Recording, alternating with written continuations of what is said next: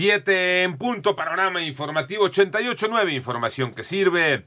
Yo soy Alejandro Villalbazo en el Twitter, arroba Villalbazo 13, es jueves 7 de enero, Iñaki Manero.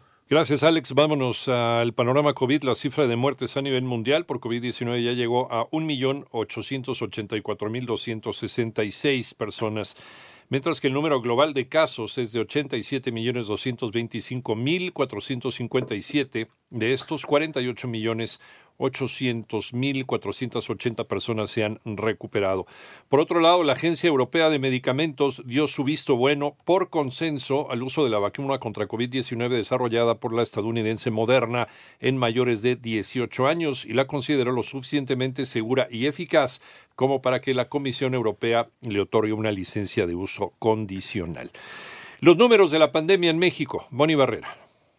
Con 13.345 casos nuevos de COVID en las últimas 24 horas y 1.165 defunciones en un día, en México se registran ya 1.479.835 casos confirmados de coronavirus y 129.987 defunciones, de las cuales casi 3.000 corresponde a personal de salud. Al corte que tenemos se han registrado un total de 2.397 defunciones en personal de salud, del cual el 61% eran del sexo femenino, eran mujeres. Esto eh, representa una letalidad del 1.3%. Eh, por profesión, la mayoría es de personal de enfermería, el 40% de enfermeras, 18% de enfermeros. Así lo dijo Ricardo Cortés, director de promoción a la salud. En 889 Noticias, Mónica Barrera. En el panorama nacional, a través de su cuenta de Twitter, el consulado mexicano en Washington, D.C., en los Estados Unidos, ofreció asistencia con nacionales ante el toque de queda ordenado por las autoridades de esa ciudad luego de los disturbios en el Capitolio, los disturbios de ayer.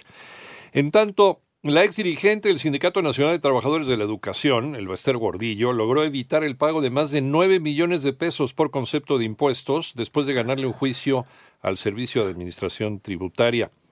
Y la Universidad de Guadalajara anuló los resultados de la prueba de aptitud académica aplicada a los aspirantes a licenciatura en noviembre de 2020, debido a que una parte de la prueba circuló por redes sociales, generando desventajas en el proceso de admisión. Esta mañana se publicó en el Diario Oficial de la Federación la abrogación del Estatuto de las Islas Marías para llevar a cabo el cierre de operaciones del complejo penitenciario que ahí se ubica, y esto con el fin también de que ese archipiélago localizado en las costas de Nayarit se ha considerado como área natural protegida.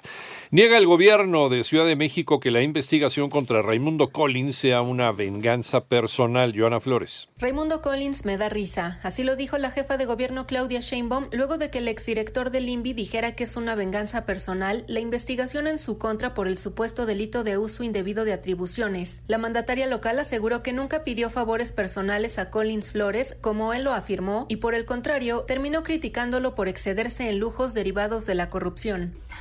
que me da risa Por ahí dice que yo lo fui a ver cuando fui jefa delegacional de Tlalpan. Y recuerdo muy bien esa reunión y lo que le solicité es que se revisara un proyecto donde había muchísima oposición vecinal, que es Rubí 38. Que una persona fuera a pedirle una petición ciudadana, probablemente lo considere algo a lo que no está acostumbrado. Por cierto, me llamó mucho la atención la manera en que estaba adornada su oficina, tapetes persas. La mandataria local aseguró que el ex servidor público tiene dos órdenes de aprehensión por la construcción irregular de viviendas en Álvaro Obregón e Iztapalapa. Para 88.9 Noticias, Joana Flores. En el panorama internacional, los disturbios registrados en el Capitolio de los Estados Unidos dejaron cuatro personas fallecidas, 52 detenidas.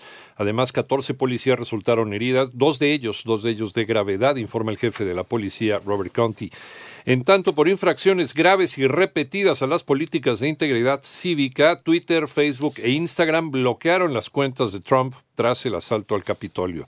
Durante la madrugada de hoy jueves, el Congreso estadounidense ratificó la victoria de Joe Biden y Kamala Harris en las elecciones presidenciales de los Estados Unidos. La toma de posesión de la presidencia será el 20 de enero. Y a través de, de Dan Scavino, subjefe de gabinete, Donald Trump informó que garantiza una transición de poder pacífica a pesar de estar en desacuerdo con el resultado de las elecciones.